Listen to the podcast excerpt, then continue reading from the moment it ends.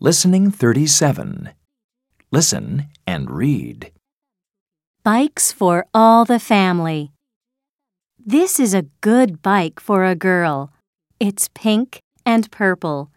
It has two seats, one for the girl and a seat behind for a doll. This bike is fast and fun. This bike is black and orange and has big wheels. It's a good bike for children aged 7 to 10.